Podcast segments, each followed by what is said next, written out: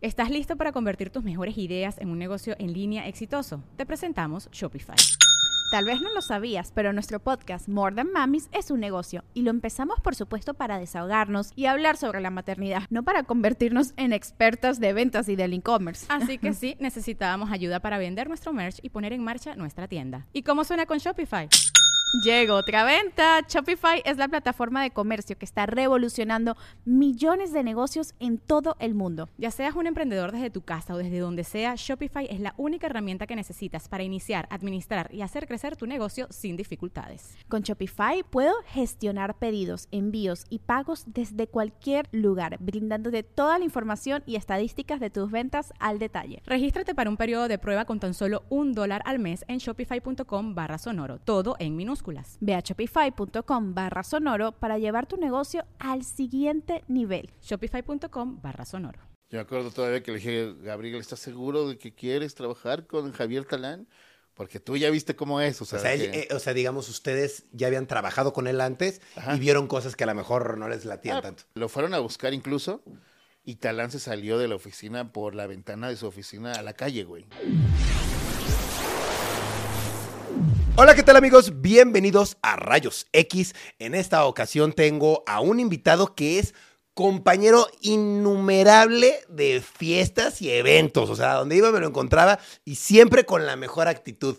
El señor Giot. Y a veces con no tan buena, pero no importa. No, porque A cuando estás ya borrachón, ya a veces no tienes tan buena actitud. Bueno, pero por lo menos a mí no me tocaba esa mala no, actitud, no, ¿no? no. O sea, es que a veces tú crees que sí eres y dicen, güey, si estabas medio mala copa ese día.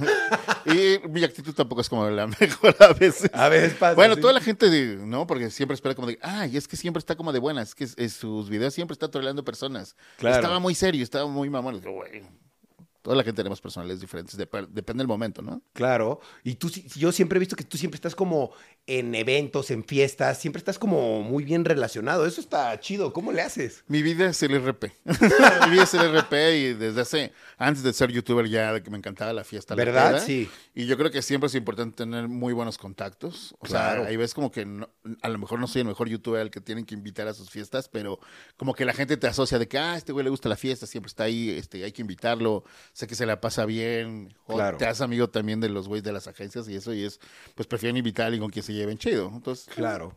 No, y creo que en cualquier trabajo que tengas, creo que de lo más importante es tener buenas relaciones, ¿no? Claro, Eso sí, te va a ayudar. Puede ser que no seas el mejor en tu trabajo, pero el que sí la gente te ubica y conoce y todos hablan de eso, pues sí, está chido. Claro, a lo mejor puede ser que no seas el número uno, pero con que seas el que mejor relacionado está, Claro. eso te va a ayudar. Eso. Oye, y para todo esto, yo siempre te he conocido como Giots, ¿no? Sí, ¿Por, sí. Qué, ¿Por qué Giots?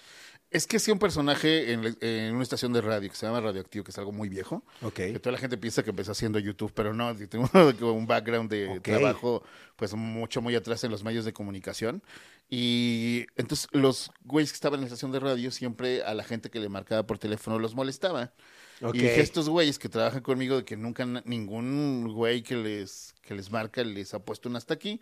Entonces inventé un personaje, por eso no me costaba trabajo comunicarme con ellos. Y de la oficina de la estación de radio les marcaba la cabina y hacía como si fuera una persona del público y los molestaba. Con cosas que hoy ya no se podrían decir porque uno era gordito, el otro era de Claro. color y el otro era chaparro. Entonces hoy en día es como de que, puta, no, no puedes meterte con, con la gente y decirle gordito porque eso ya Es ofensivo. es ofensivo para la gente con la discapacidad de dejar de tragar. Eh, eh, o la gente que Sí. es morenito, de que no, pues ahí te, ahí te encargo que le dijeras negro prieto, o sea, que Claro. ser imposible. Y el otro, pues chaparro. Entonces siempre como que hacía reportajes o les decía cosas y los criticaba por esas tres eh, condiciones que tenían ellos. Ok. Y, y ahí empecé. Entonces, ¿Cómo ese se llamaba el ese programa? perso- eh, el Mañanero. El mañanero. Entonces ese, pro- ese personaje eh, tenía que tener un nombre y un día se iban peleando unos güeyes en el, en el transporte público porque pues soy una persona humilde, mi test lo habla de eso. Ahorita que está de moda esto de que momentos que te mantienen humilde, bueno, pues mi piel y mi cara, ¿no? Entonces... y mi cara. Entonces iban peleándose unos chavitos en el transporte público y uno le dice al otro, ah, este es en el cacahuatz, este es en el, el no sé qué, y uno le dijo al otro, este es en el giotes. Y a mí se me hizo como muy buen apodo. Y entonces ya agarré ese apodo, se lo puse a ese personaje, ese personaje estuve haciéndolo por casi cuatro años. Wow. Entonces, eh, pues ahí se quedó. O sea, pero después le quité la E porque se da bien culero. Giotes. sí, que Hiots no está padre. Entonces ya dije, ah, bueno, pues ahora se llama Hiots y pues ya ahí se quedó. Y ahí se quedó. Si yo hubiera sabido que eso iba a pegar, iba a ser un apodo con el que te quedas, pues me ha puesto el verga grande o cosas así. ¿No? Claro, algo más. Pero se puede decir la palabra con V, ¿verdad? Sí, sí, ah, se bueno, puede, sí. se puede. wow, y por eso nació de ahí el Hiots entonces. Ajá. Pues Wow. en realidad es una abreviación de, de un apodo pues que surgió en un transporte público. y luego Wow. ya después me enteré que giotes son esas manchas que te salen por una falta de vitamina, que son como manchas blancas que tienes en la piel. Ok. Entonces dije, ah, bueno, está, queda perfecto. O sea, manchado. Como tú, manchado. Como yo, manchado. Claro. Ah, bueno, ok, por lo menos ya tuvo ahí un sentido Un sentido. ¿no? La vida se encarga de poner cosas Claro, en tu boca exacto. que después no sabes qué va a pasar. Eso es muy cierto. Oye, y tú decías que pues tú ya tenías una carrera en los medios de comunicación antes de empezar a hacer videos en YouTube. Yo te quiero preguntar, ¿cómo empezaste tu carrera en los medios? Justo ahí, en esta estación de radio. Me, me gustaba mucho el radio porque toda la gente cuando iba en la secundaria de que, ah, este, tienes voz de locutor y luego ya entras a la prepa y es de, tienes voz de locutor.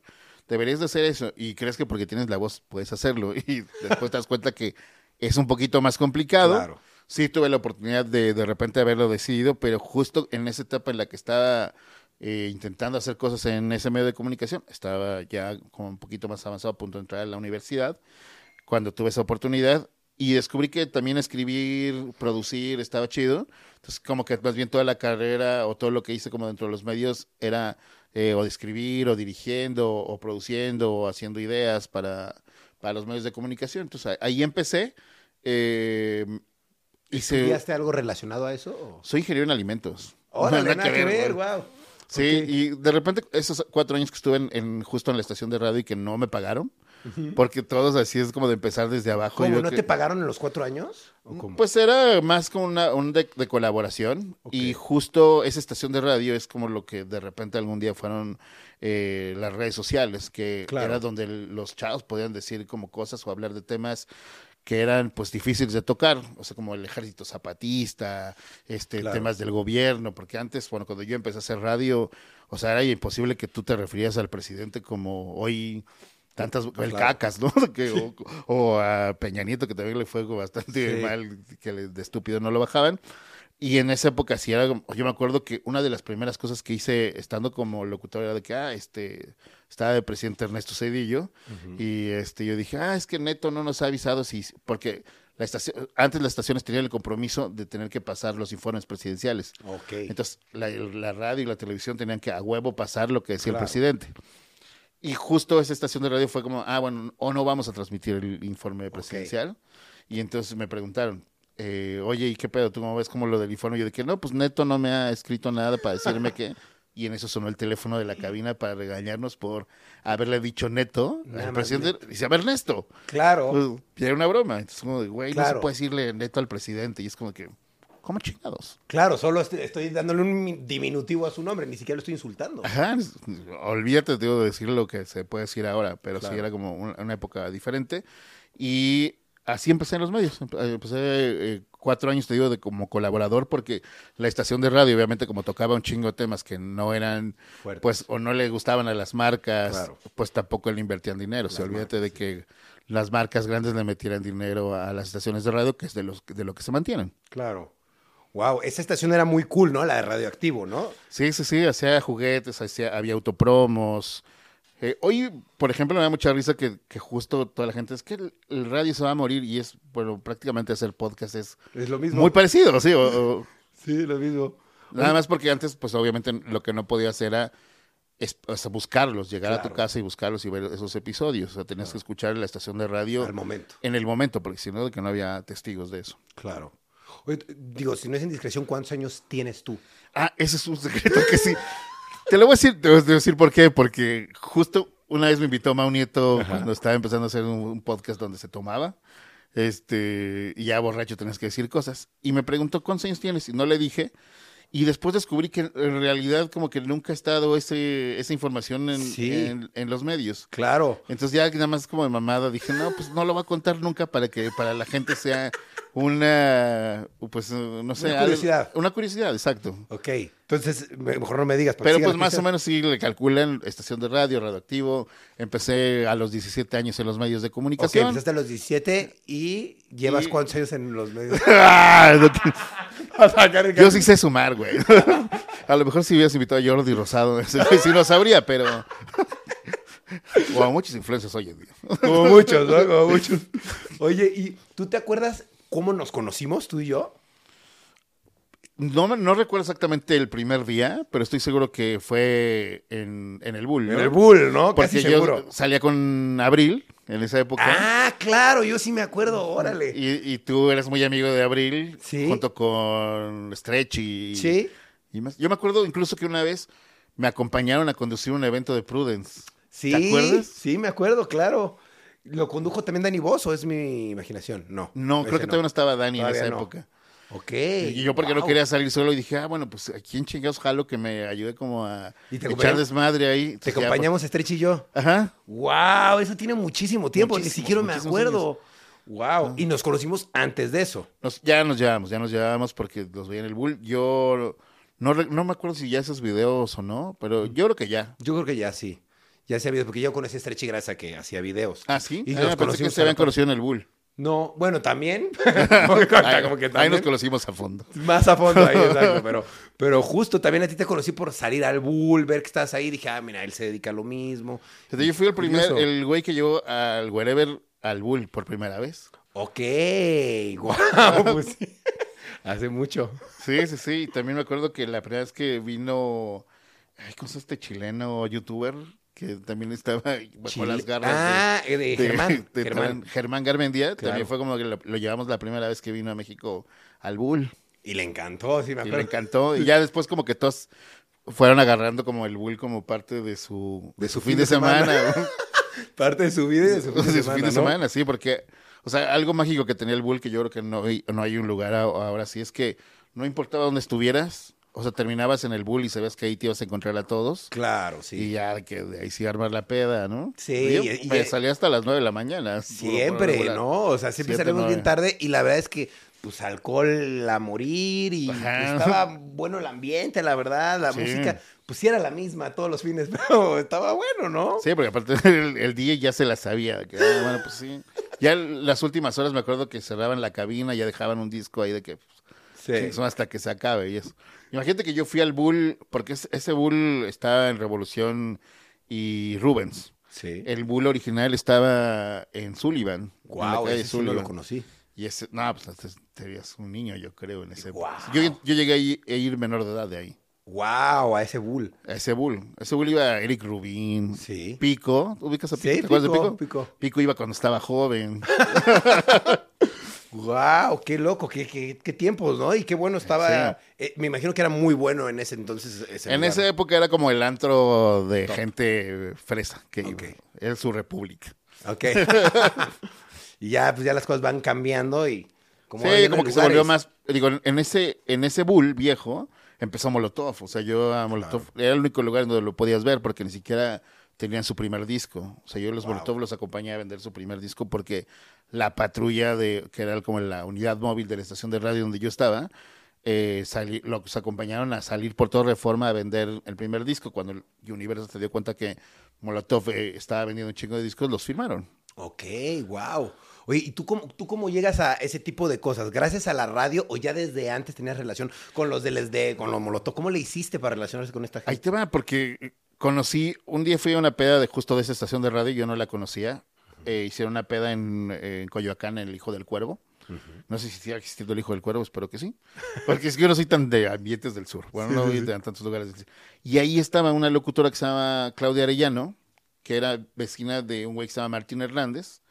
Martín Hernández es el güey que hace to- casi todos los audios de las películas de eh, González Iñárritu. Y en ese momento iba a ser director de WFM, una estación de radio que yo sí escuchaba. Ok. O sea, yo escuchaba al burro y a Esteban y estaba también Videgaray y cosas así, pero muy chavitos. Eh, esa estación escuchaba y yo le dije, ah, pues si eres vecina de Martín, sé que él están haciendo audiciones ahorita con locutores, este, pues preséntamelo. Y me dijo, pues déjame hablar con Martín y ya ella me dijo que, oye, pues sí, que mañana vayas a una cita A esa cita de esa generación estaba un güey que era la voz de otro rollo, que se llama Abel Membrillo, Ah, claro. otra amor que se llama Madela Bada y eso. Entonces pasé ese casting, pero en el Inter, esta Claudia me presentó el- a los de estación de radio donde ella trabajaba, que estaba Olayo Rubio, estaba un güey que se llama Rulo, estaban pues muchos güeyes que estaban y escuchaban música diferente a lo que ponían en W. Ok, más alternativa. Ajá, más alternativas. Entonces, como ahí estaba Oasis y ponían como cosas muy diferentes que solo sonaban en Londres y aquí no sonaban porque, no sé si sepas, pero en las estaciones de radio las, las disqueras Payola. pagaban. La La payola. payola. Este, entonces, eh, esa estación de radio no tenía payola, entonces ponían cosas que estaban sonando en otros países Claro. Porque el güey que, se encargaba de poner o programar la música eh, se iba a Londres, escuchaba que chingo estaba sonando allá Y se lo traía. y se lo traía para acá. Ok, qué chido. Entonces me gustó más como su ambiente porque era como pues más diferente y también era muy como revolucionario y cosas Claro, así de- alternativo, no lo mismo comercial de todos. Está Exacto. padre. Entonces me gustó eso y empecé en esa estación de radio.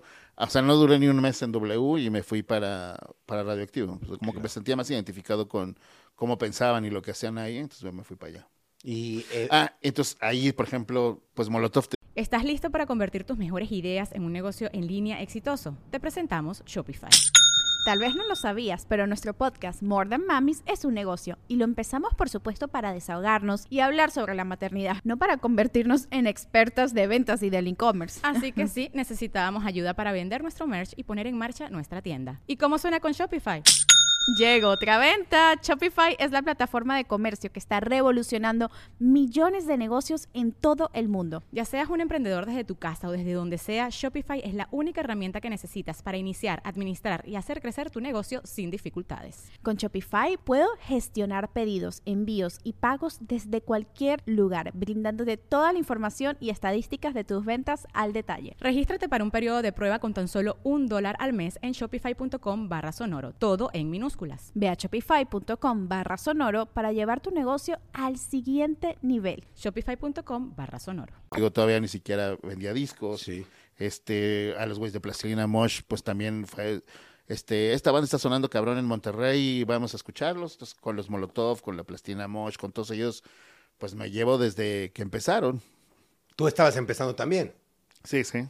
Ok, entonces realmente los conoces porque tú empezaste en una estación de radio y ponías la música y hubo relación o cómo te los Pues es que hacían festivales, hacían festivales y entonces ya los festivales iban a tocar y no era como este pedo de que, ah, bueno, son las estrellas y este vamos a tratarlos pues, como eran como, ah, bueno, este güey es el locutor, este güey es el grupo, es chavas Ok. madre, te ibas a empedar con ellos, entonces de ahí, de hecho, eh, con Jonás de Plastilina ellos somos compas, o sea, cuando hice mi fiesta al millón, yo originalmente quería que tocara Molotov, pero estaban de gira, entonces hablé con ellos y fue como de que sí queremos, pero no podemos.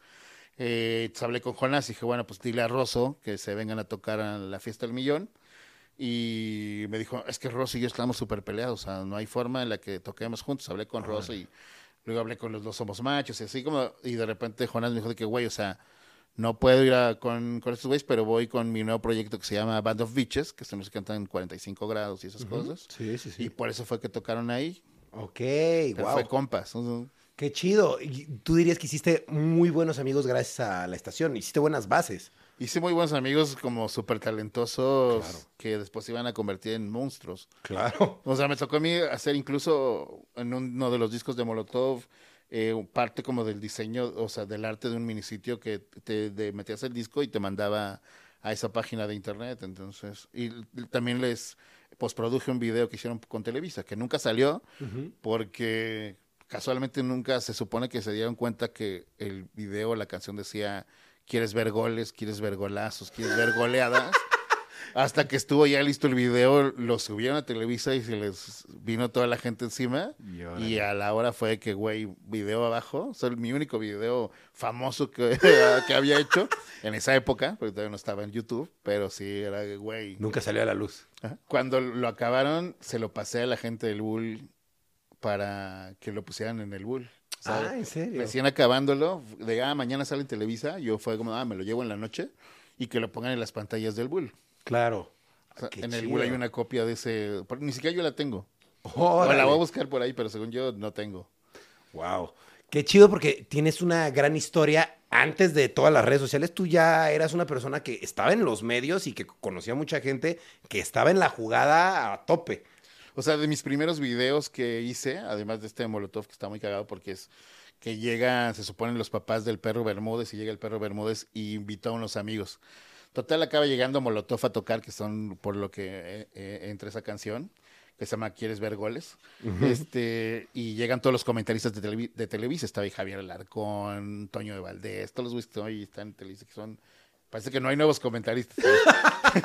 los mismos. Son los mismos. Este, y la porra de los Pumas, las mascotas de los equipos de, de esta lo grabaron en una casa aquí en la Santa María, en la San Rafael. En la San Rafael, yo fui a la casa. Afortunadamente, es que era como la transición entre que la gente, para hacer un comercial, Claro. contrataba a casas productoras muy grandes porque nadie tenía como estos aparatos en donde pues, tenías que- eh, todavía se grababa en carretes. Órale. Entonces no era digital, había apenas estaba empezando como este pedo de editar en digital.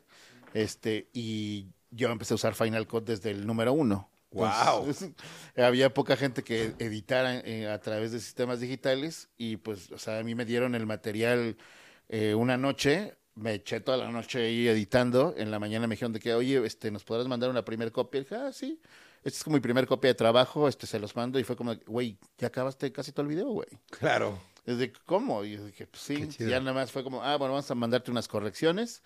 Y en la tarde ya le estaban mandando corrección de color el video. Órale, qué chido. O sea, tú también ya te dedicabas a la postproducción. ¿Sí? Desde antes.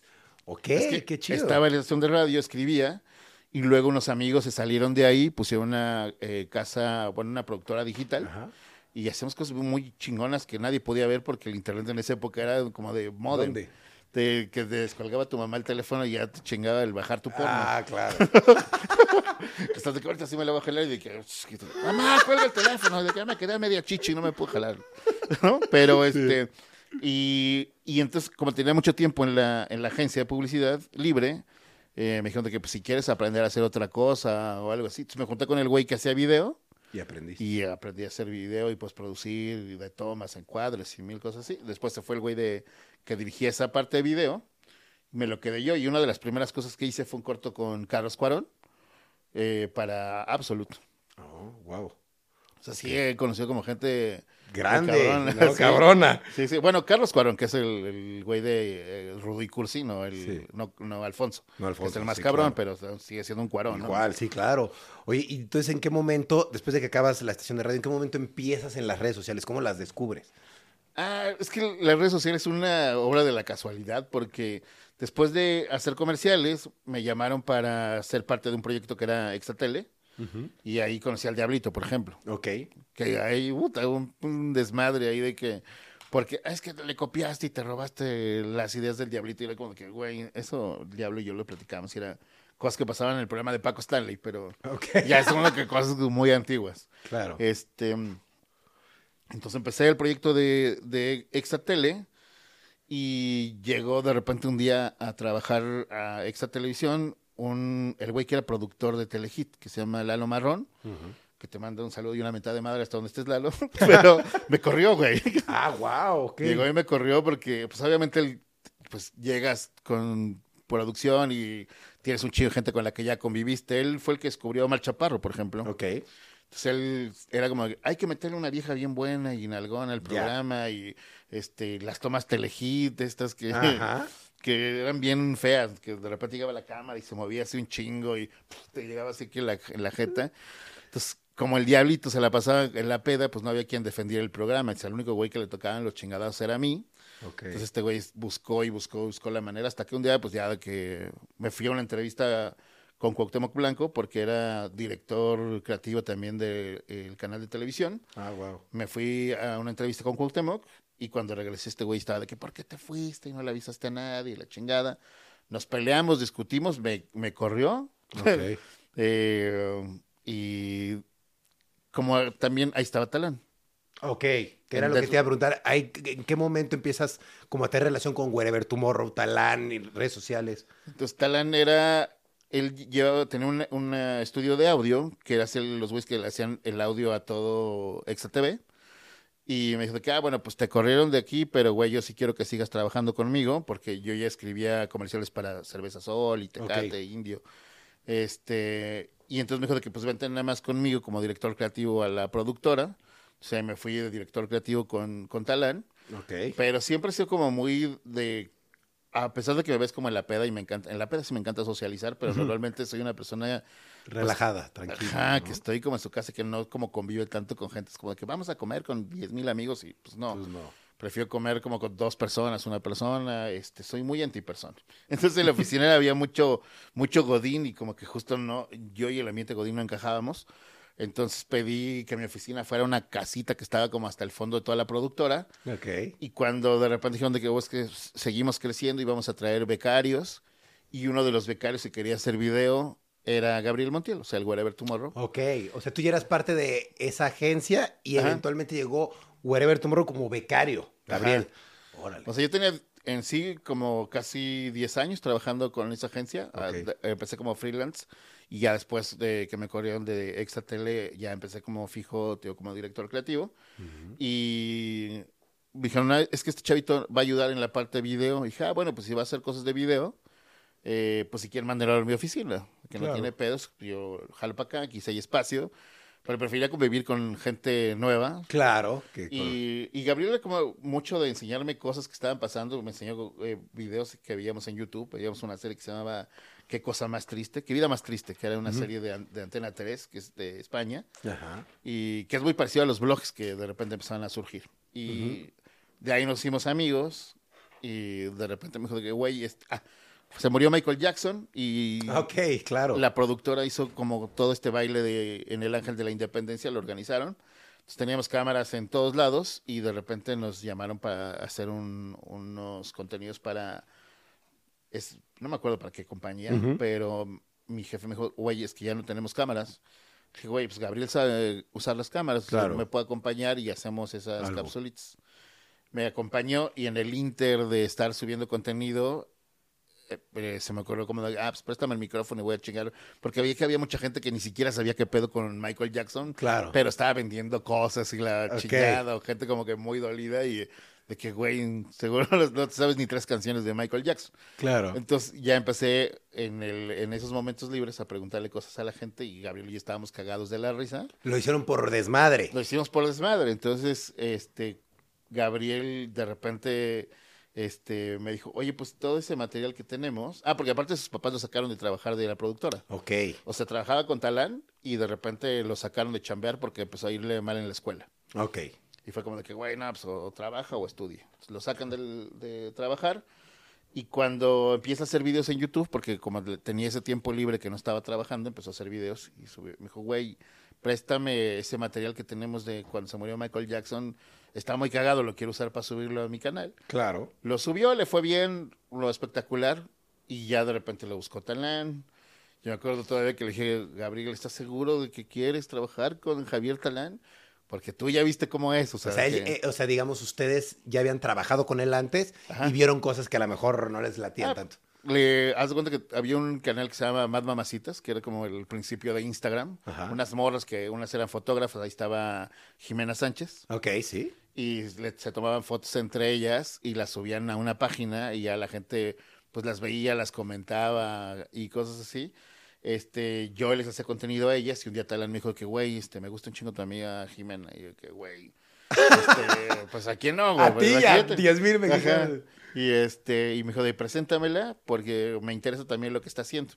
Se la presenté, la buscó, le hizo una propuesta como de nosotros te vamos a hacer más mamacitas súper popular y queremos hacer playeras y llaveros y estaban de moda grabarte saludos en el celular o ringtones y madres así.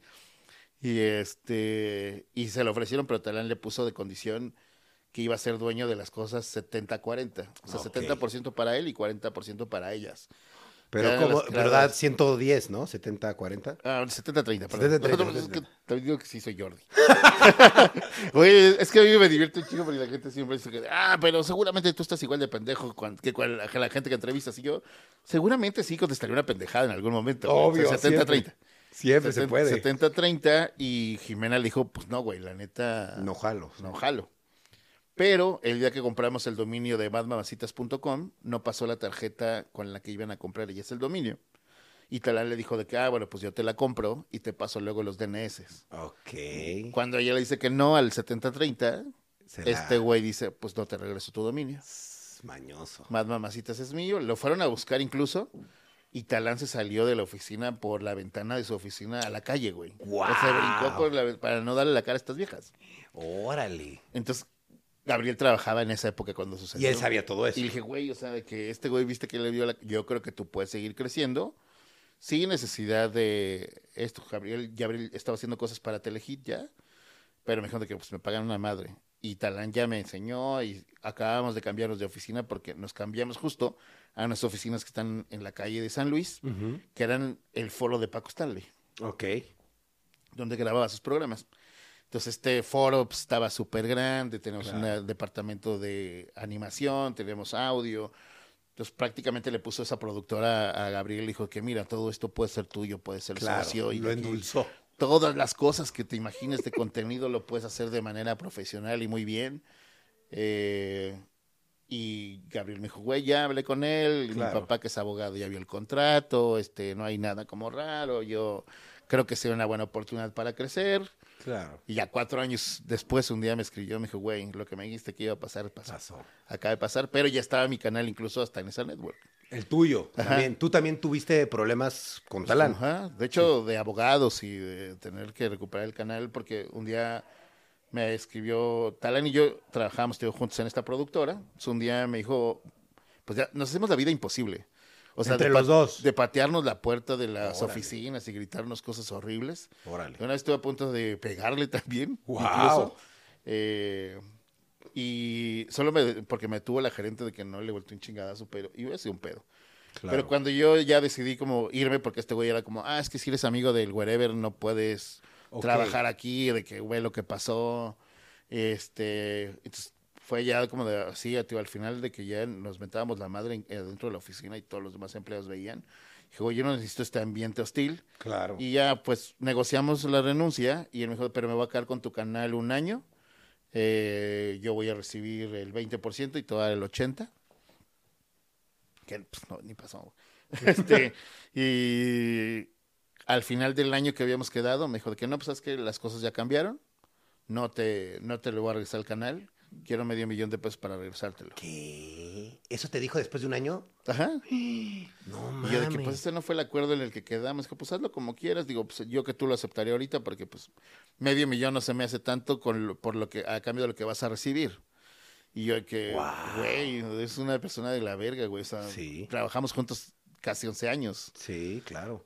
Y este, y pues tu- tuve que meter abogados, abogados, amigos de nosotros, porque aparte, pues tenemos a muchos amigos En en, común, común, claro. por tantos años trabajando juntos.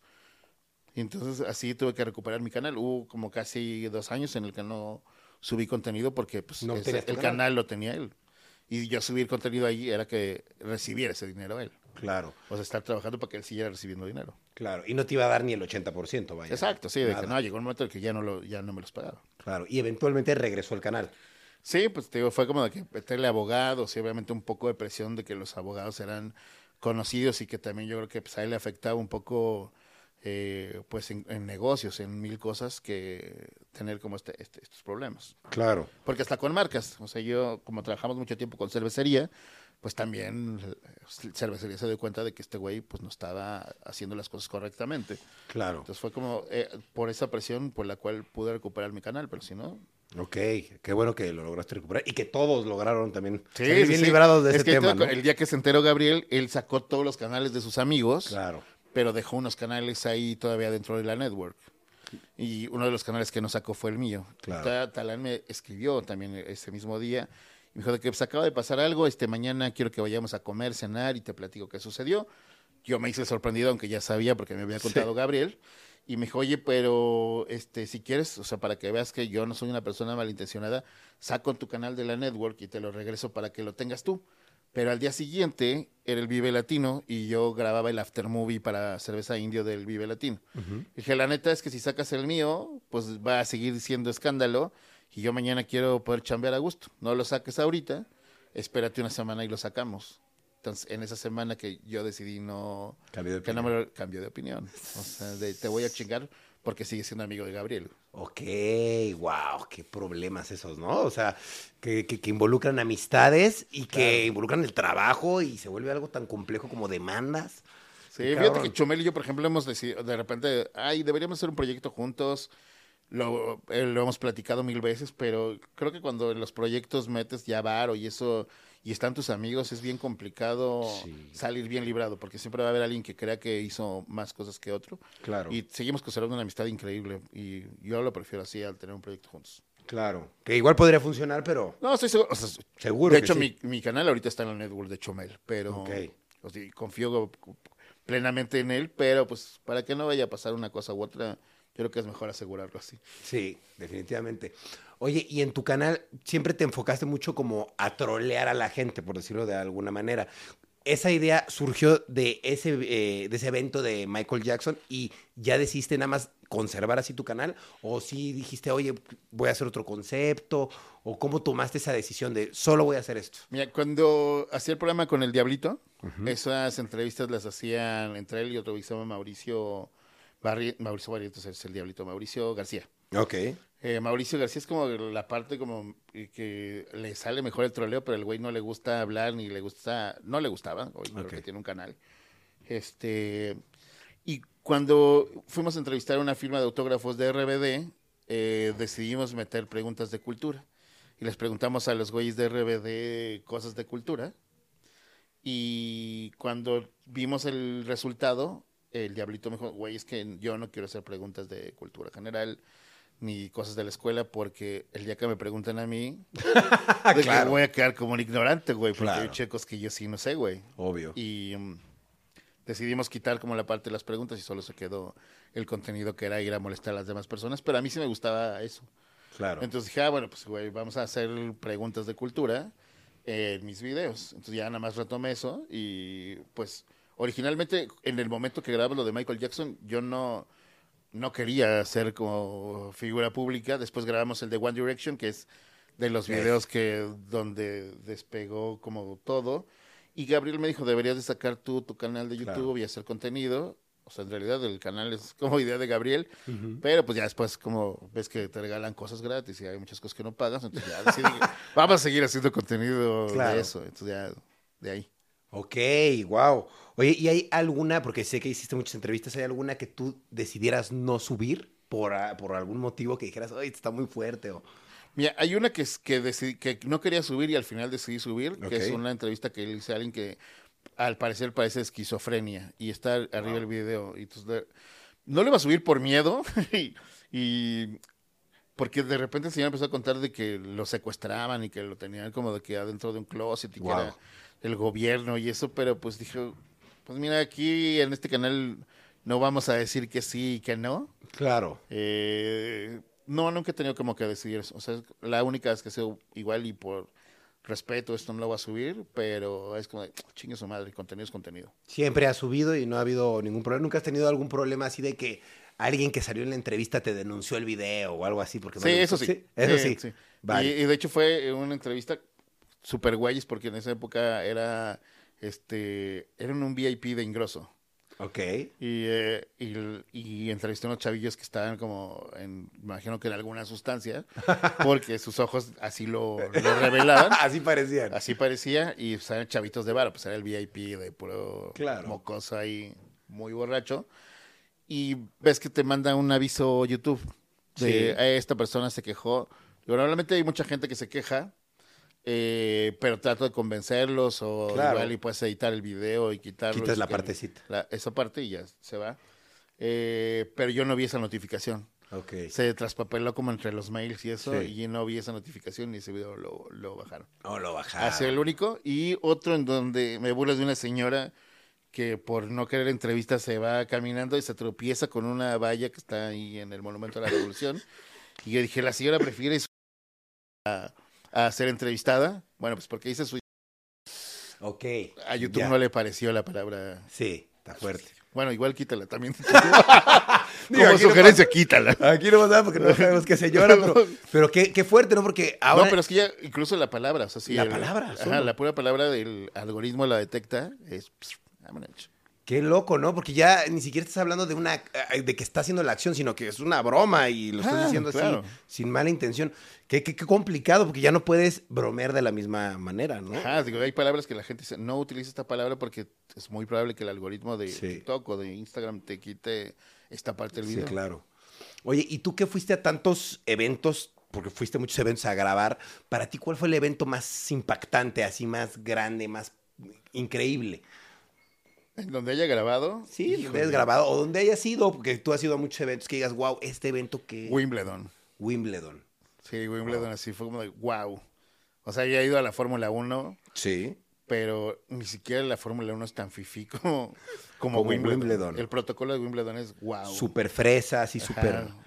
Wow. Sí, Ahí no grabaste. No grabé. Ok. Había grabado como unas cosas que sacaron en una GoPro y dije, lo voy a subir.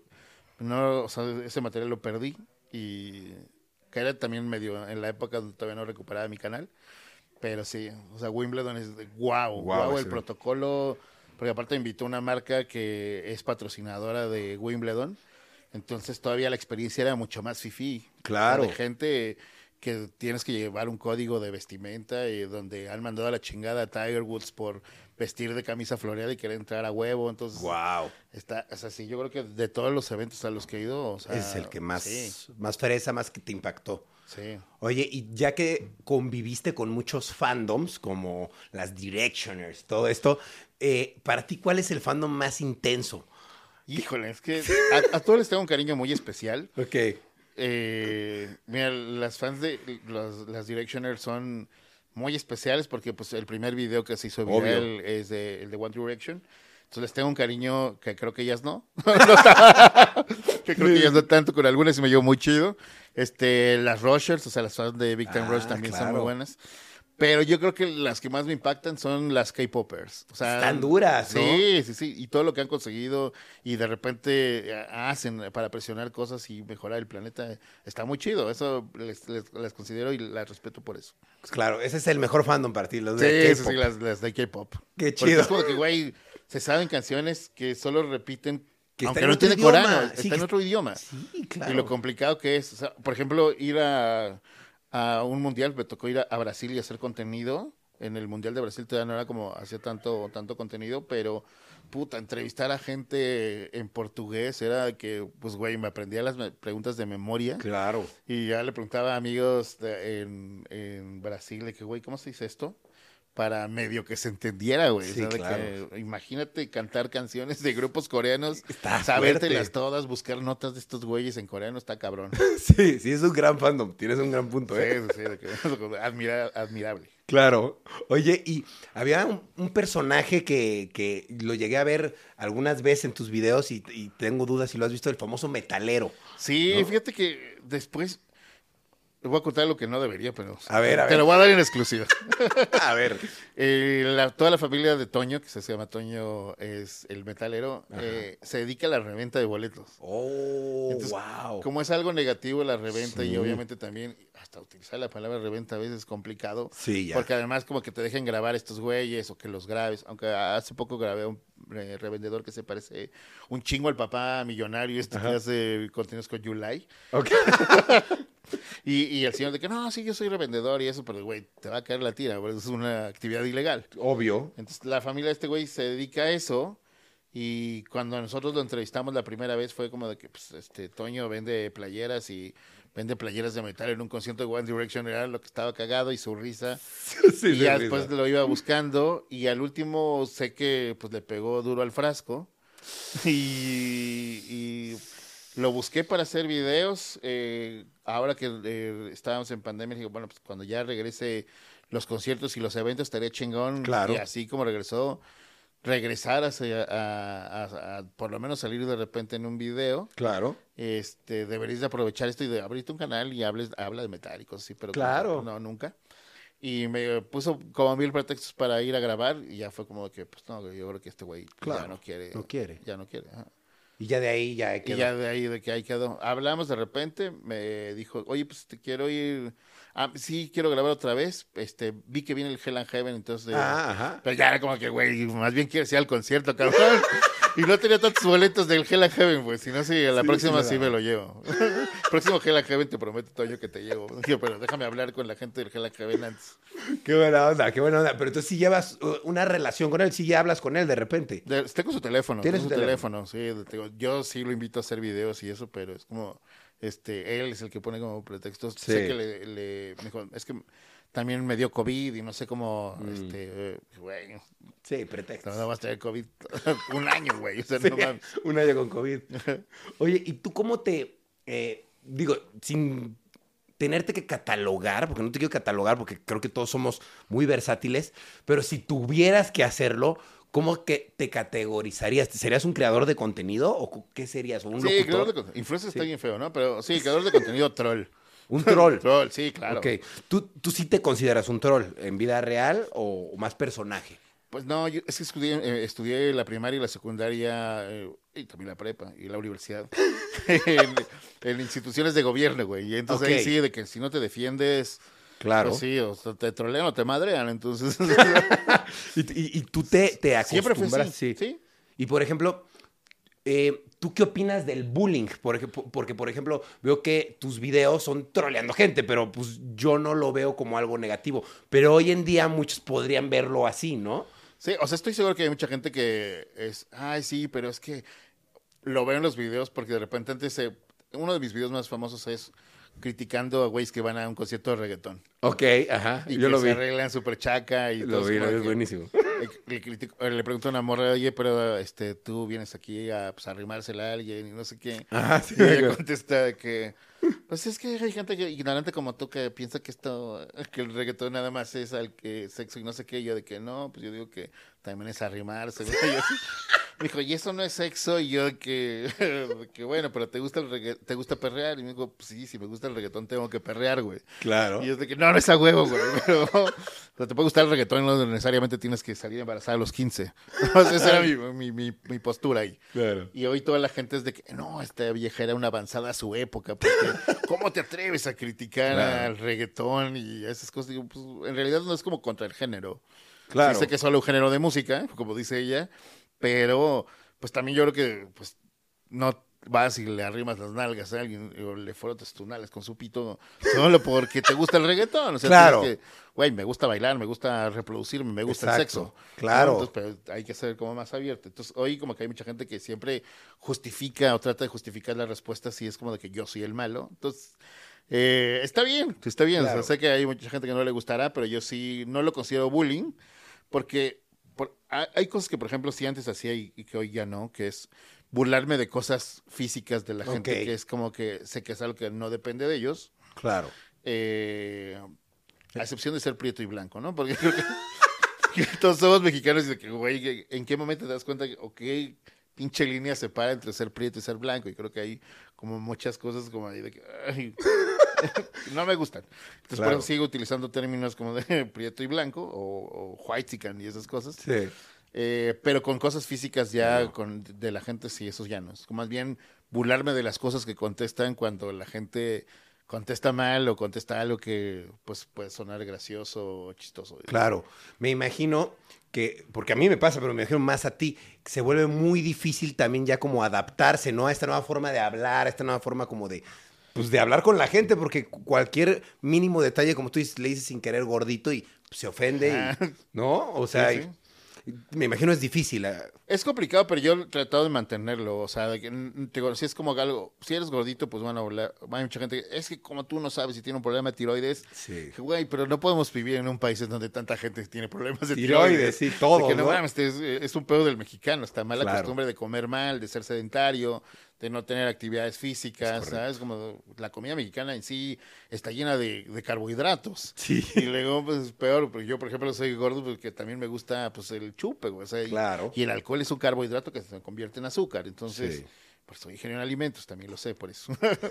Entonces, pues es, eh, yo creo, criticar un poco esas costumbres que tenemos y creo que pues si no se habla del tema, también está complicado Sí. cambiar todas estas cosas. Entonces, te digo, gordito, flaco, prieto, blanco, esas cosas sí que todavía este, me gusta hablar y trato como de mantenerlo. Te digo, no cosas físicas que digo, güey, pues este güey, o sea, de que es gangoso y entonces en, en la primaria la chingando todo el tiempo. Claro. No, de que, ah, no mames, de que este güey le hizo burla. Y es algo que, pues, que no puede cambiar él, ¿no? Es como que, Sí, ah, es así. pues deja de ser gangoso, ¿no? Tú, por ejemplo, si te encontraras un gangoso, ¿ya no lo entrevistarías? Sí lo entrevistaría, pero lo que yo no hago es, y que de hecho nunca casi lo, lo hago, es cuando entrevisto a alguien, yo no me río de las, de las cosas que dicen. O sea, lo pongo ahí. Y ya cada quien decide, decidirá de que, ah, me reí o no me reí. Claro. A- apenas entrevisté a un policía, bueno, a alguien creo que es de la Guardia Nacional en el en la marcha este zombie y sí es de que el policía, ¿no? Ah, ok. Y yo de que no se vuelven del policía, así es de Guardia Nacional, ¿no? Cagado. Sí, hay cada persona. Entonces que- está la entrevista ahí, pero ya depende de cada quien si de- decide reírse del policía o no. Claro, exacto. Oye, y tú, que teniendo tantas relaciones, digamos, o sea, conociendo a tantos influencers, ¿te has llevado la mala experiencia con alguno? Así que digas, ah, este güey me trató muy mal, algún influencer, creador de contenido. Hay muchos que no me gusta lo que hacen, pero siento que hay muchos que hacen y hacen mucho contenido para generar likes y lo veo y de repente hay otros que no me gusta, o sea, simplemente su contenido no me gusta, no siento que no me aporta a mí, a mí, ¿no? Porque a lo mejor Claro. hay mucha gente que sí. No aporta nada, este... Pero, contigo no, se ha portado mal alguno. Conmigo no, ninguno. Nunca. No, Nunca. ninguno. Todos buena onda. Sí, hay muchos que son muy insoportables, pero sí, de que yo los veo y digo, güey, también es que hay que entender que hay gente que es parte de su personalidad. Claro. Hay un chico de influencers que, de que, güey, llegaron ahí porque son de la verga y es lo que le gusta a la gente, ¿no? Que de sean así, sí, ajá, claro. que sean así. O, que su contenido no aporta nada, pero pues ya es como cosa a él, ¿no? Ok. Oye, y en tu vida personal. O sea, me peleé con Rosarín nada más, por, por. Por Twitter, pero ya es como cosas más bien como de eh, ideologías y este güey como que se da el social, eh, como muy socialista y esas cosas y de repente digo, güey, mamón, o sea, cobras por hasta conferencias, güey, Sí. ¿no? Es como que, ¿dónde está tu parte y de izquierda? Entonces, además como criticarlos, pero al parecer a Rosarín no le gustan ese tipo de críticas. Después nos encontramos en una Elliot y estuvimos conviviendo y chupando, no nos seguimos en Twitter, seguimos, nos seguimos teniendo bloqueados. Pero te digo, es como que, ah, bueno, pues igual a lo mejor en las redes no puede ser o que no coincidas con las ideas que tiene, Pero en persona no hay bronca. pero, pero la persona, pues, es muy diferente. La gente tiene que aprender eso, que las redes sociales, de repente, eh, tienes como un personaje que vive ahí Sí. y que muy aparte eso es como eres tú como persona. Claro. ¿Tú sí sientes que Hiots es un personaje y es muy diferente como es Hiots en persona? Claro. Sí. Sí, o sea, de repente sí, hay cosas de mi personaje que digo, güey, o sea, creo que sí podrían afectar a mi persona, pero las que me importan, pues no son tan graves. O sea, de repente sí hago chistes o mi contenido en Instagram de repente es replicar reels o contenido de gente que tiene alguna discapacidad, pero que se lo toma como a bien. Claro. Pero yo sigo siendo conductor del Teletón Digital, ¿sabes? Entonces, como Claro. ya, güey, o sea, sí, la gente del Teletón no tiene un pedo porque sabe perfecto que la inclusión justo es eso. Sí. No hacerte como que no existen las discapacidades, sino más bien su- Incluirlas. sumarlas, incluirlas. Claro. Ok. Oye, y en tu vida personal. No soy así. Tú no eres así. No soy así. No, o sea, no soy una persona que de repente es como, güey, a mí no me vayas a preguntar cosas. Y es de que, güey, no salgo por la vida preguntándole a la gente y los niños héroes, güey. Sí, claro, como, exacto. Hola, ¿qué tal? ¿Cómo estás? Yo soy Hiots, ¿qué tal? ¿Me puedes decir el nombre de los seis niños héroes? Y es de que, pues, no, güey. Claro. Oye, y veo que tienes esta diferencia, ¿no? De tu vida personal y, y este personaje. Tú en tu vida personal veo que siempre has llevado como una misma línea, por decirlo así. Nunca has pensado en cambiar de línea y decir, quiero casarme, quiero tener hijos. ¿Nunca has pensado en esas cosas? Sí, o, o sea, sí. De hecho, hubo planes, no se dieron las cosas porque a veces las cosas no suceden. Claro. Y soy una persona que, o sea, por ejemplo, no me gusta compartir mi vida personal. Qué bueno. Porque me, me cuesta mucho trabajo pensar que, o eh, que tengo que justificarme con muchas personas porque de repente, pues también tu vida personal, entre más lo exhibas, pues la gente se siente con más derecho de meterse. Sí. Y toda la gente opina acerca de eso y es también por cosas de, mi- de mis parejas es, o sea, yo no quiero verte o metida, involucrarte en, en este pedo porque hay mucha gente que de repente dice cosas muy ojetes. Sí, sí. ¿no? sí, sí. O de repente, seguramente te ha pasado porque tú sí eres muy de compartir Sí. y además has estado como en escándalos fuertes.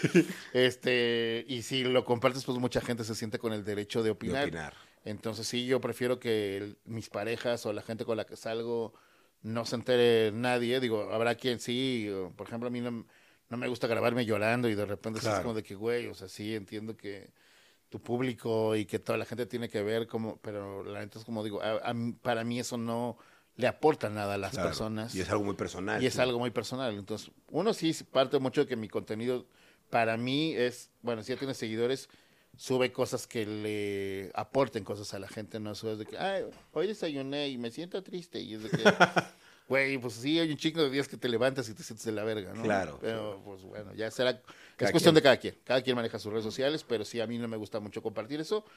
No me gustaría tener hijos, eso sí, como es algo que siempre Ok. he- he pla- me encantan los niños, los disfruto mucho, me encanta jugar con ellos, este, pero también con las mujeres. Ah, con las mujeres no me gusta jugar. Yo acabo de cagar hace poquito. Entonces, una disculpita. Eh, pero sí, no, no sería buen padre, o no sé. Yo creo que es como que tú también sientes cuando. De todos modos, todos los papás no son buenos padres. Porque los hijos siempre cuando llega la adolescencia es como de que no, es que me diste todo, no, es que nunca me diste nada. Sí, ah, es que me diste atención, ah, es nunca. que nunca me dejaba salir. Entonces nunca hay una forma en la que puedas estar de acuerdo con, 100, con tus hijos. Entonces, prefiero evitarme esos pedos y aparte ya escuché que nadie duerme cuando tiene hijos, bebés. Entonces, bueno, la neta yo sí, de que duermo de por sí bien poquito y todavía tener que estar Claro. pendiente de otro cabrón, pues no, está difícil. Ok, no, no te ves con hijos, pero sí casado. Me- me- sí, casado sí. Casado sí. Ok, Eso sí podría ser. ok.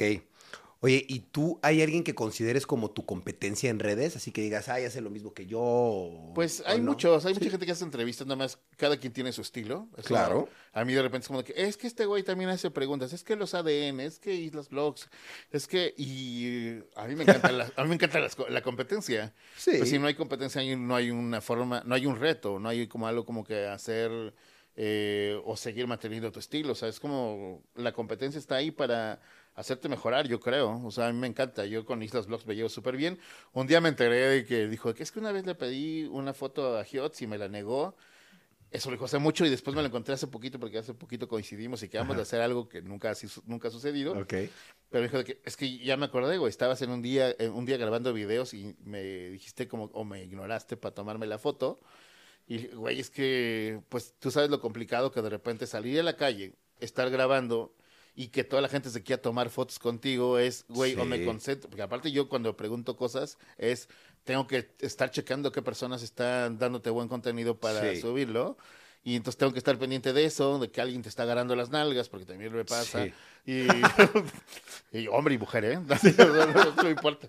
Y, y que de repente alguien también se quiere tomar una foto contigo, de que, güey, una foto y se está colgándose del brazo. Entonces, yo siempre, o sea, güey, quieren contenido, quieren tomarse fotos. Y hay veces que, pues sí, trato de ignorarlos porque me estás distrayendo, güey. No va a ser como Bad Bunny de aventarte tu Sí, celular al lago. Eh, porque no hay lago cerca de donde hay entrevistas y conciertos, pero si no, no, no, tampoco lo haría. Pero eh, sí, de repente sí es, es complicadillo. Y Claro. digo, la competencia está Islas. Los Sale. ADN no me había fijado. Hace poco busqué un video, bueno, encontré un video que había grabado hace mucho tiempo y me di cuenta que salen estos güeyes ahí. Ok. Entonces, pues todos somos amigos, ¿no? Sí. Está, está chingón. Eh, a mí me gusta que haya competencia, nunca me he quejado como de que alguien haga o se parezca o claro. de repente sí la gente te que, güey, este güey, y creo que la gente es la que te mete como de repente La esas cizaña. ideas de dejar la cizaña de que, güey, este, no deberías de dejarte porque, güey, tú eres, y, no, la neta, no, yo creo que en- hay bien pocas ideas que son originales, entonces, Claro. te digo, y esto lo hacía el Diablito, lo hacían en el programa de Paco Stanley, entrevistas y estas cosas, eh, Oscar Cadena, de repente me dicen, güey, ¿ya viste que Oscar Cadena hacía eso mucho antes? Y digo, claro, güey, o sea, lo veía de chiquito cuando mis papás, no me, no me dejaban verlo porque de repente tenían reportajes Fuertes. Oscar Cadena fuertes, eh, pero pues yo sí me gustaba lo que hacía. Claro. Siempre hay como lugares en donde tomas inspiración y ya tú depende como de qué estilo quieres llevar. Claro. Oye, y digo, llevándote y conociendo a tantas a tantos artistas que son tan histriónicos, por decirlo así, eh, ¿no te ha tocado estar envuelto en polémicas a ti? O en alguna polémica que dices, uy, ya me tocó a mí, a mí. ¿Te, te ha tocado alguna? No, yo tengo muchos amigos que, que de repente se meten en esos pedos. Este, pero pues yo por lo regular me mantengo al margen y tampoco me importa mucho el... No estoy aquí porque quiera ser súper famoso y que la gente Claro. Me, me siga a todos lados y que tener millones de seguidores y que te conozcan todo el mundo. Estoy aquí porque me ¿Te gusta, mi trabajo y me gusta ir a chingar personas a conciertos. Porque de repente hay mucha gente poser. Eh, mis amigos eh, podrán tener errores, pero eh, siempre voy a estar con ellos y no soy como la persona que lo ponga en redes sociales de que, güey, ya vi que te metiste en este pedo, este, ahí está todo mi apoyo y este pedo. Yo cual- lo que hago es, tengo su teléfono, es mi amigo, pues le marcas y le dices, güey, pues mi solidaridad está contigo. Y, y ya, habrá algunos a los Claro. que de repente sí se me antoje criticar, pero con algo que sea muy banal, pero un problema fuerte, una polémica que de repente es eh, que hay más personas afectadas. Yo sí prefiero, pues tengo tu teléfono, güey, no esto ponerlo ni exhibirlo en las redes sociales, te va a hablar directamente para decirte, güey, la cagaste, en esto estás bien, en esto no estás bien. Claro. Oye, y ahora que estamos como viviendo una nueva era, que hay nuevo lenguaje, nuevos creadores de contenido, te quería preguntar, ¿tú qué opinas de estos nuevos creadores de contenido, como estos nuevos TikTokers, estos nuevos YouTubers que hacen pues, contenido pues, nuevo, ¿no? Diferente, a lo mejor con otro idioma. ¿Te gusta, no te gusta? Pues mira, eh, al principio, pues obviamente como buen señor, porque ya, ya cuando llegas a cierta edad, pues todo como que de repente dices, está bien de la verga su contenido.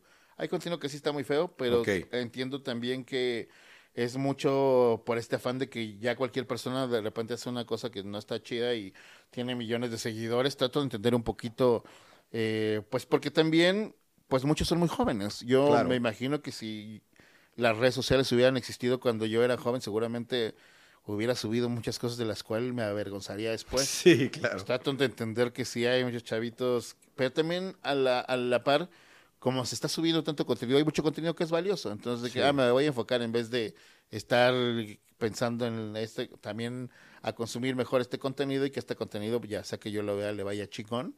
A estar como pensando que si el Fofo Márquez ya cerró el pinche puente de Guadalajara, pendejo, de que no mames. Pero, pero hay muchos güeyes que incluso de repente dicen, es que no mames, pinche TikTok es puro bailar.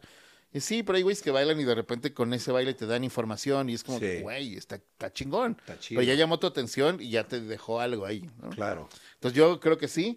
De repente me cuesta trabajo entender tantos términos que hoy en día de utilizan de repente. Nuevos, soy- ¿no? Sí. Qué simple, ¿no? Que vaya pinche diccionario adulto joven este, a buscar todos, las, todos los términos que tienen ahora para definir cosas.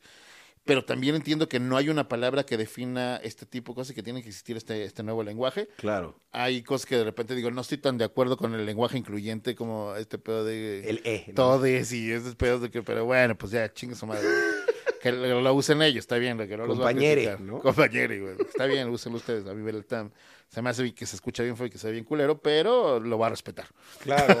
Ahora sí que pues es la nueva generación que lo está pidiendo, pues, se respeta. Si ustedes entienden y entienden que Exacto. a lo mejor hay alguien que le moleste y que le hace bien que le digan todes porque no se ha definido como algo género, pues órale, está chingón. Si te lo pide, pues hazlo, güey. Oye, ¿y tú qué haces ahorita actualmente además de las redes sociales? ¿Hay otra cosa a la que te dediques? O te Pues guste? mira, de repente sí eh, escribo cosas, pero Ok. me contratan para escribir cosas. Este, a veces estas cosas no me gusta presumirlas porque es como, ah, bueno, pues es una pequeña participación o cositas así. Eh, también por las mismas relaciones que tengo, pues, sabes, me llevo muy bien con casi todos.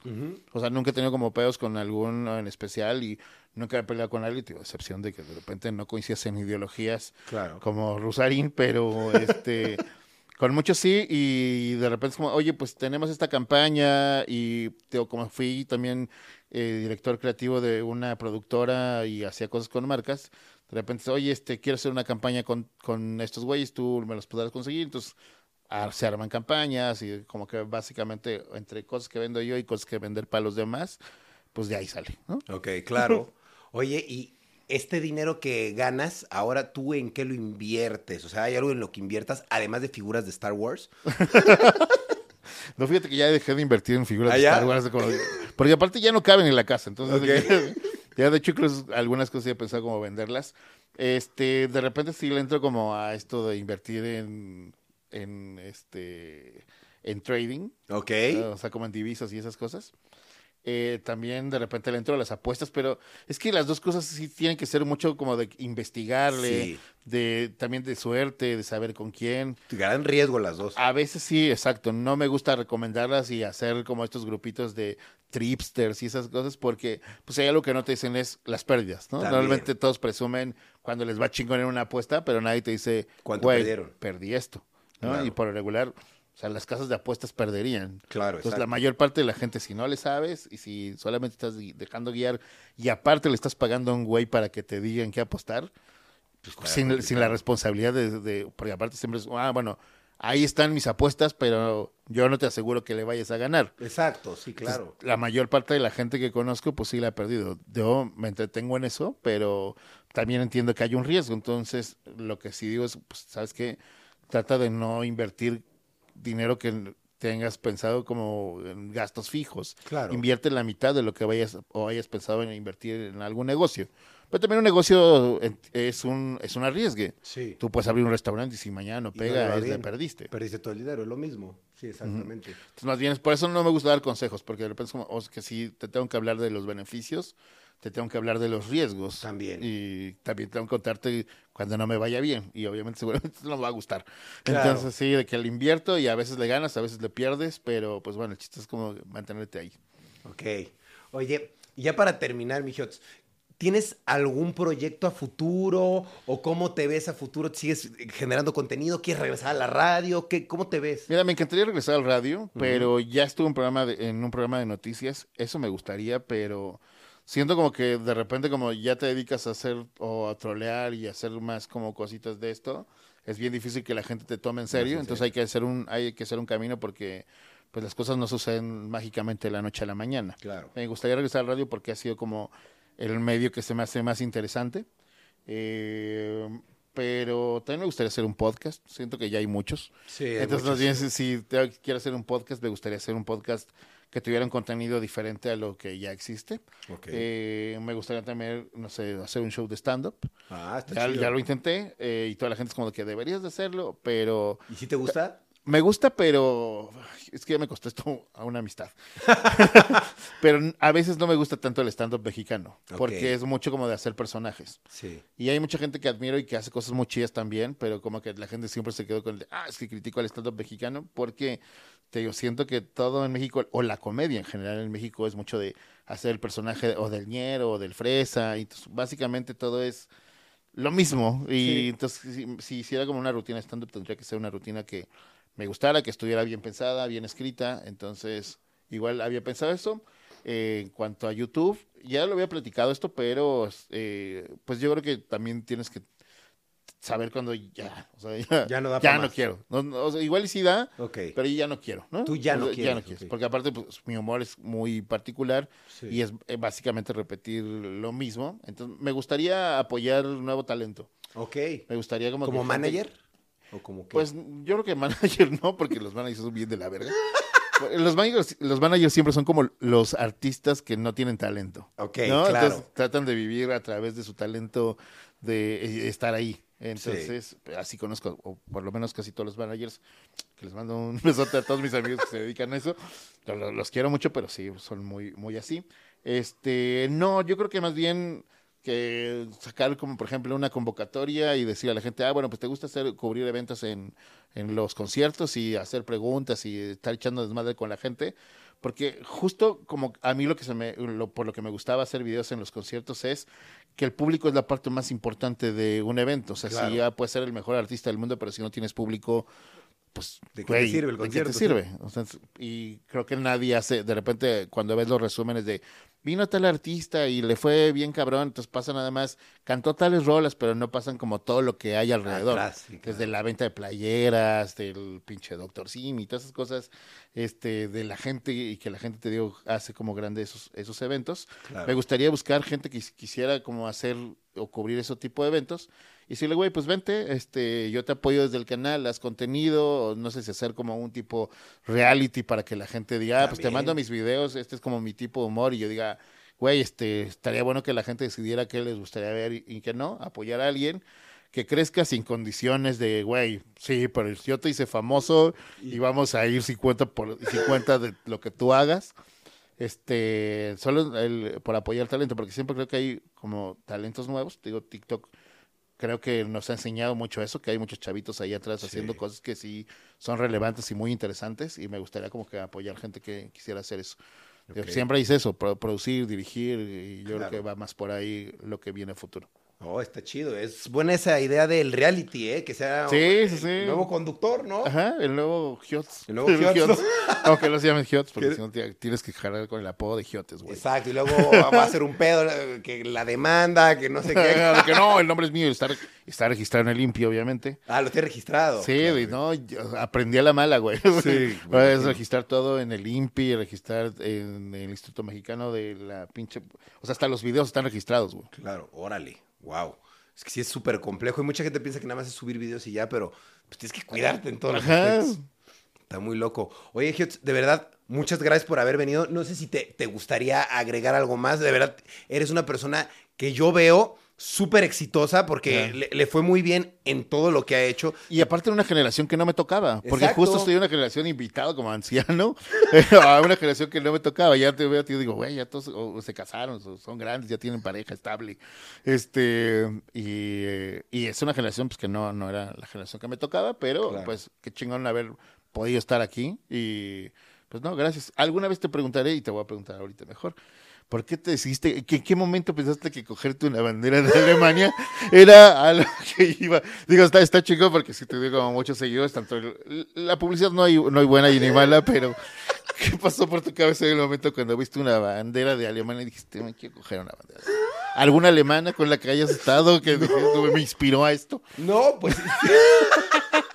No, cero, cero. Sinceramente fue un error, o sea, un simple error. Eh, así como tú que estás afuera de los eventos y ves como esta gente que comete errores, dice sandeces, está, sale muy loca de los eventos. Yo estaba en el mundial y pues un seguidor estaba con la bandera ahí y la verdad, no me justifico, pero pues mucha gente andaba haciendo muchas locuras. Ah, claro, ¿no? no, O sea, y- o sea, te digo, si, si- si yo cuando estaba chico hubieran existido las redes sociales, seguramente hubieran crucificado por un chingo de pendejadas que hice, pero Claro. afortunadamente no existía gente con celulares y con cámaras en los celulares. claro. Te quería, que lo quería preguntar nada más, porque en su momento obviamente te juzgué, dije, ¿cómo es posible que este cabrón se le ocurra pensar en hacer eso como contenido? Pero bueno, Claro. No, pues realmente fue un momento que un seguidor me grabó y fue como, pues bueno, X, ¿no? O sea, pues lo hice y ya, pero no pensé que se fuera a hacer viral de otro lado del mundo. Dije, verga, pues sí la cagué, ¿no? Y no me, no me quedó más que pedir disculpas y aceptar mi error.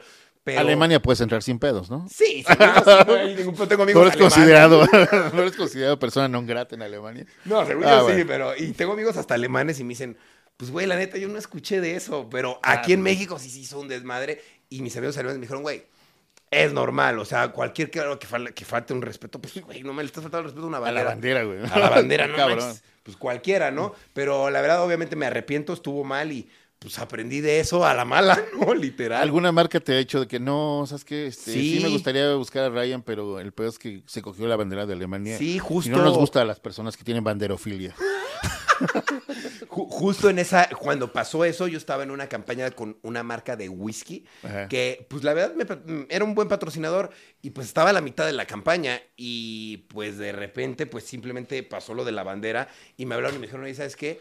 Pues ya no vas a subir lo, lo demás de la campaña. dije, bueno, ni modo. Es más, lo que ya subiste, bórralo porque ya no queremos tener nada que ver contigo. Y fue como, verga, fue la primera vez que sentí ese como rechazo de parte de una marca, decir, no te quiero. Y fue como, wow, o sea, qué feo sentirse así. Igual sí la cagué, pero pues qué feo sentirse así. Y a partir de ahí, pues ya sentí el rechazo de algunas otras marcas, ¿no? Es que está bien cabrón porque nunca te das cuenta que de repente cosas que tú haces, eh, que te- hay gente con una cámara, con un celular y que va a afectar Claro. tanto después y que la vida cambia un chico. Yo me acuerdo que una vez te propuse para una campaña de unos coches y fue como que, este, no, preferimos hacer cosas con Dios que con su hermano porque su hermano se cogió una bandera. Y ¡Wow! imagínate lo que cambió la vida después, ¿no? Sí, sí, sí, sí. Además de que, digo, ya existía este rollo de las polémicas, los escándalos, pero realmente como que no tanto. Ajá, Y Yo sí. cuando hice eso, pues fue de los primeros que cometió, por decirlo así, un error tan catastrófico y global. Y fue como, pues todas las marcas no querían trabajar conmigo. Yo me acuerdo que en mi agencia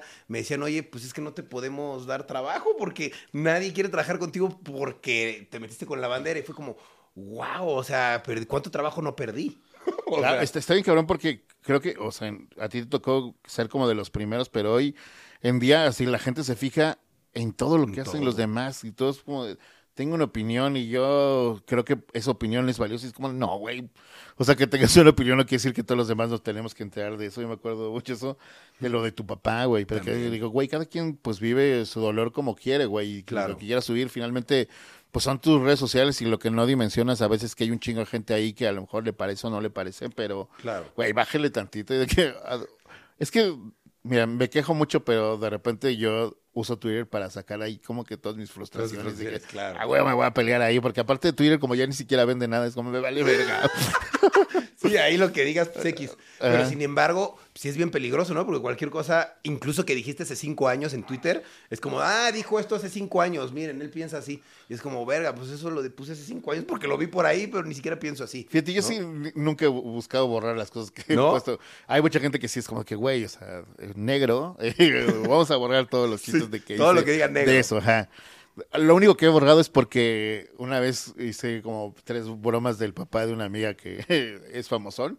Y ya después me dijo que, güey, este, es Ya que me caga la gente que hace bromas de mi papá. Yo de que a la verga. Por conservar esta amistad voy a borrarlos. Claro. Y han sido los únicos, güey, pero todo lo demás me vale madre. Nada. Pues, tiene la gente que entender que era otra época, que pensabas diferente, que la gente no es igual hace dos días. Incluso hoy en la mañana no es la misma persona que hoy en la tarde que, que en la, que en la mañana, sí. Claro. Sí, no, totalmente. Creo que todos estamos en un constante aprendizaje y evolucionando todos los días, ¿no? Siendo como nuestra mejor versión cada día. Eh, En teoría, no ¿no? sé si esta vers- versión sea mejor que la de hace cinco años, pero chique su madre. Estamos aprendiendo más cosas. A huevo, claro que sí. Oye, y pues te quiero agradecer por haber No, venido. Gio. gracias, por, gracias por contestarme mis dos dudas que tengo. No, las que quieras. Y si abres un podcast pues, y me invitas, yo ahí estoy. Ah, huevo, huevo. Ahí sí voy voy a ser más. Pero yo soy culero, güey. tiene que ser un podcast más culero. Ajá, sí, güey, sí, sí, sí. Vale. Más directo, sí. Me gustaría entrevistar a gente que con la que no me llevo bien. Eso estaría bien Ah, eso padre. está bueno. O gente que ha sufrido como de que bullying ah, después de que salió en un video y que, güey, esta es tu oportunidad de decirme todo lo que, Todo has, lo que ah, todo lo que has guardado y por todo lo que sufriste. Estaría bien padre. Estaría bueno. pues, Estaría es bueno. buena idea. Pues por lo menos con mi participación cuentas. Y... Ok. por lo menos yo no te odio, pero puedes que por mi participación. Pero bueno. Bueno, no, gracias por invitarme, gracias por invitarme. la No, neta. de nada, Tenía chido ganas de platicar contigo, que bueno, pues ya grabado está más padre. Sí, no, y de todos modos, pues a ver si luego nos vamos a tomar algo, ¿no? Vamos a la peda, para- para sí hace tiempos. falta. De que ves que fallé la del 31, pero Sí. vamos al pedo. Pero bueno, hacemos algo después. Sí, sí, sí. Va. Oye, algo que te gustaría agregar, cómo te encontramos en tus Ah, redes. este, pues, eh, Hiots, Hiots en todas las redes sociales. Me encantaría que toda la gente que siempre te pide una foto en la calle también te siguiera, porque... Claro. Ah, porque- y que interactuar, porque los seguidores y la interacción, pues, generan dinero. Muchas gracias. ok, ok, perfecto. Muchas gracias, Giots. Muchas gracias a ustedes por No, estar no. viendo o escuchando Rayos X. Como lo dijo Giots, pues la parte más importante de un concierto pues, es el público, ¿no? Y pues no, todo, Giots, yo, los artistas, todos nos debemos a ustedes y pues les quiero agradecer por estar viendo o escuchando esto donde quiera que estén. Les mandamos mucha buena vibra el Giots y yo y pues nos estamos viendo o escuchando en otro capítulo de Rayos X. Así es que cambio y fuera. Hola, yo soy Karen Ferreira. y yo Alex Goncalves. Y los queremos invitar a escuchar Mañanitas. Todos los martes y viernes tenemos un nuevo episodio con noticias, divertidos invitados y la interacción de nuestra audiencia. Disponible en plataformas de audio. Hold up. What was that? Boring. No flavor. That was as bad as those leftovers you ate all week. Kiki Palmer here, and it's time to say hello to something fresh and guilt-free. Hello Fresh. Jazz up dinner with pecan-crusted chicken or garlic butter shrimp scampi. Now that's music to my mouth. Hello Fresh. Let's get this dinner party started. Discover all the delicious possibilities at hellofresh.com.